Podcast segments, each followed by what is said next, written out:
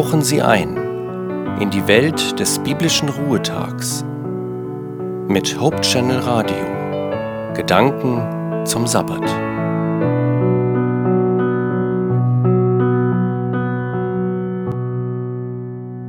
Geht es Ihnen auch so? Ich mag weite Landschaften. Ich mag Stellen, von denen aus man eine gute Aussicht, einen guten Überblick hat.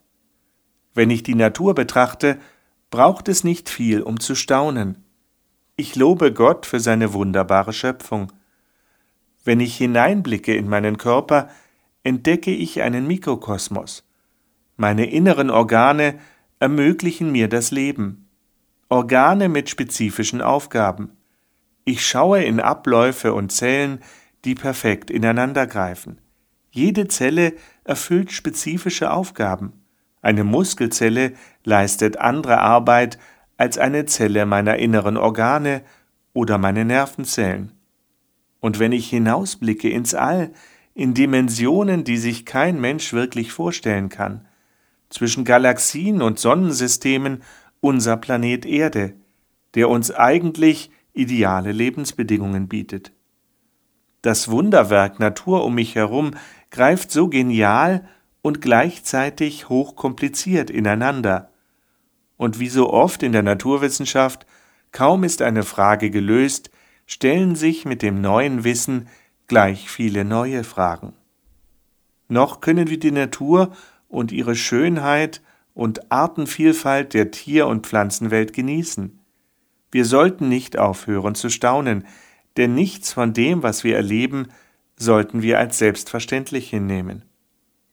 Können Sie sich vorstellen, dass Gott einmal einen neuen Himmel und eine neue Erde schaffen wird, die so überwältigend schön sein wird, dass man der alten Erde nicht mehr gedenken wird? Das steht sogar schon im Alten Testament, nämlich in Jesaja 65, Vers 17.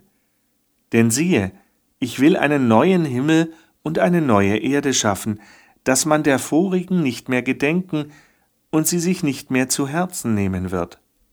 Soweit der Text. Ich glaube das, weil Gott es versprochen hat.